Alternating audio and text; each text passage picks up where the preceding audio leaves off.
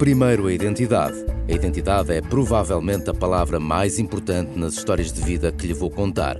Jorge é um cardinali que conhecia em Leiria. Sou artista de circo, sou mágico, sou cómico, sou palhaço, sou recordista mundial a girar pratos.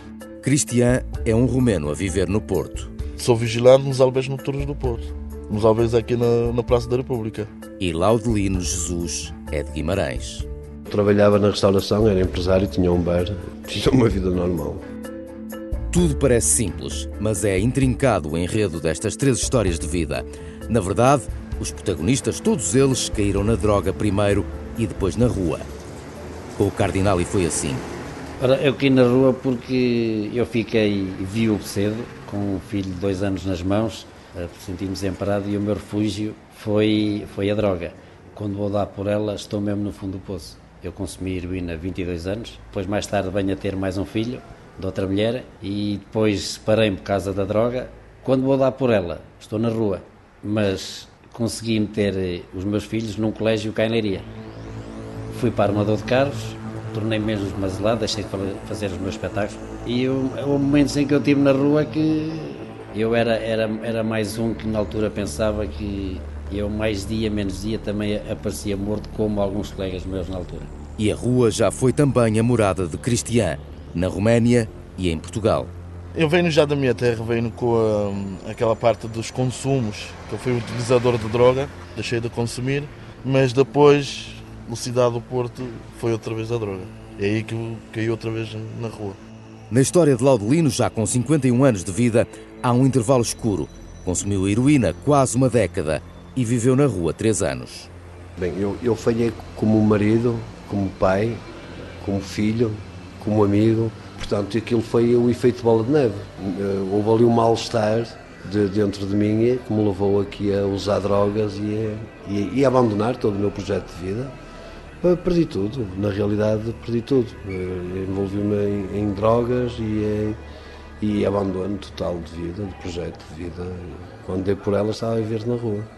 Vivi, vivi em, em, em multibancos, dentro de bancos, eh, dormia em jardins, dormia em casas, dormia completamente. Era deambulante, onde eu me podia aninhar e até não haver ali grande estrilho, eh, era onde eu ficava, até, até ser não é, obrigado a mudar, porque não é, uma pessoa está a ocupar eh, coisas que não, que não são nossas, não é? Estes três homens aninhavam-se onde podiam. Não é fácil o papel de clandestino. Falta tudo. Na rua foi uma coisa de vamos lá ver se conseguimos sobreviver. A rua não é fácil, especialmente neste este período agora de, do tempo, não é nada fácil estar na rua. Não é fácil porque há muita, há muita coisa no meio. Não? Às vezes pode ser uh, os consumos, às vezes pode ser uh, o álcool, às vezes uh, não tens ninguém para falar, não tens para ninguém para se desabafar. Falta tudo. Quando estás na rua, falta de tudo. Uma conversa amiga sabia melhor do que, do que uma sandes ou uma sopa. Às vezes uma conversa amiga sabia, caía melhor. Porque é que eu desejava dinheiro? Eu, 95% do dinheiro que eu arranjava como arrumador de carros era para a droga. Também podem dar uma moedinha, mas também que deem atenção e que, que sejam vistos de outra maneira. Porque é assim, uma pessoa que vai para a rua não vai por livre vontade teve que haver sempre algum problema que tenha acontecido na vida dessa pessoa. Aos sem-abrigo falta tudo, falta sentir a identidade. De me sentir uma pessoa, não é? Porque uma pessoa, quando está na rua, sente-se um bocado à parte da sociedade. E, e o ter que pensar como é que eu me vou alimentar, dormir, mais o consumo. Ocupa-nos o dia todo, nós perdemos a identidade na realidade. Há pessoas que uh, safam-se melhor, há pessoas que ficam bloqueadas, não, não sabem o que fazer dia a dia. É como foi o meu, o meu caso, eu não sabia o que fazer dia a dia. Ah pá, vamos passear, vou passear para aqui para baixo, ver se faço algum dinheiro para o meu vício. A droga. Óbvio, era a droga. E depois, estava parado, olhar, ouvir. E o frio, alguém ajuda?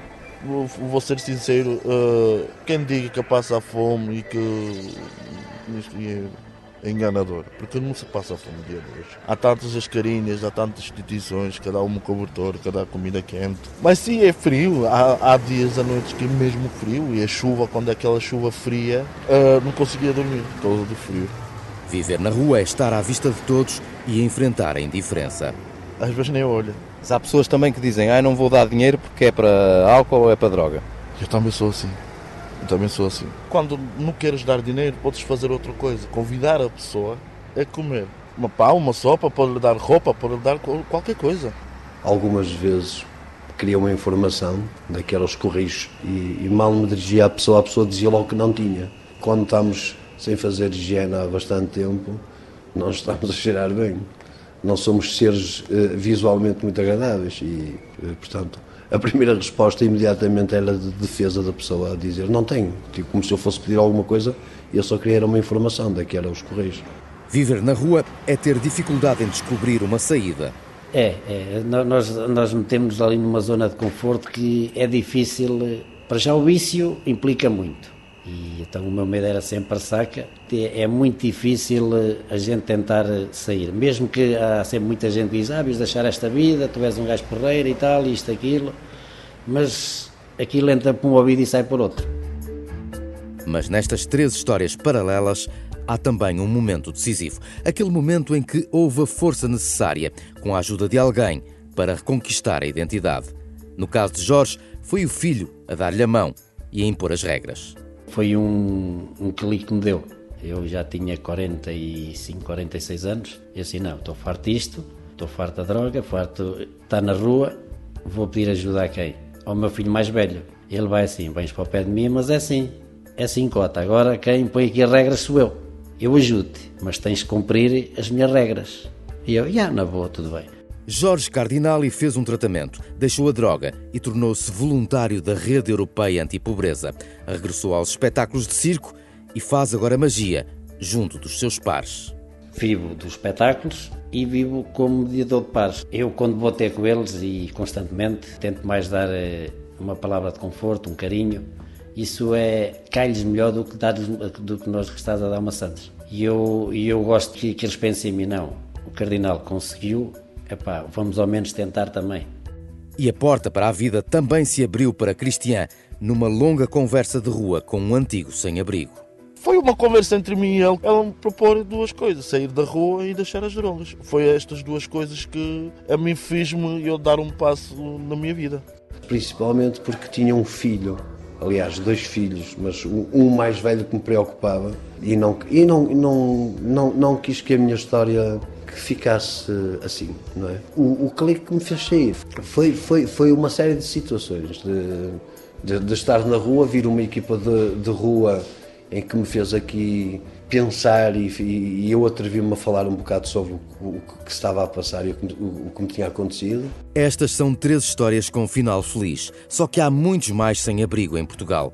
Será possível libertá-los da rua até 2023? Cristian não acredita não há técnico suficiente para se poder fazer este uh, acompanhamento, até 2023 vai ser um pouco impossível.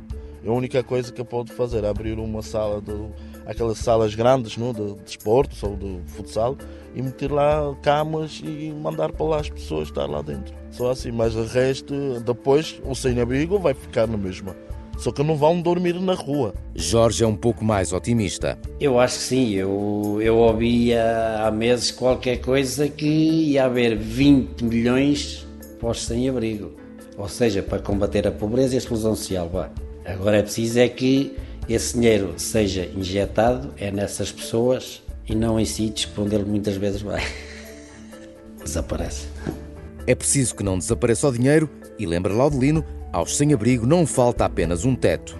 É um chavão que eu vou dizer, mas uh, não lhe dar o peixe, mas ensiná-lo a pescar e dar-lhe a cana. Essa é que é a verdadeira autonomia, percebe? Institucionalizar pessoas. Para mim não é certo.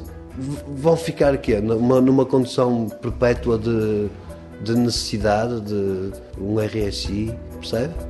Laudelino aprendeu a pescar nos albergues noturnos do Porto. Eu fui, comecei como vigilante aqui, neste momento sou monitor uh, e adquiri aqui algumas competências para ajudar, para estar a trabalhar nesta área, influenciando pessoas. Eu posso ajudar aqui de várias formas. Muita gente que chega aqui completa, como eu cheguei, completamente perdida. ainda há pouco tempo ia na Rua de Santa Catarina e ouvi chamar por mim. Até que olhei e vi que era um casal que eu tinha tirado do Aleixo, que estava a viver lá, numa tenda, tinham ido para tratamento e estavam a trabalhar neste momento na Suíça já com um filho. Estas coisas não têm preço. É uma história de identidades reconquistadas.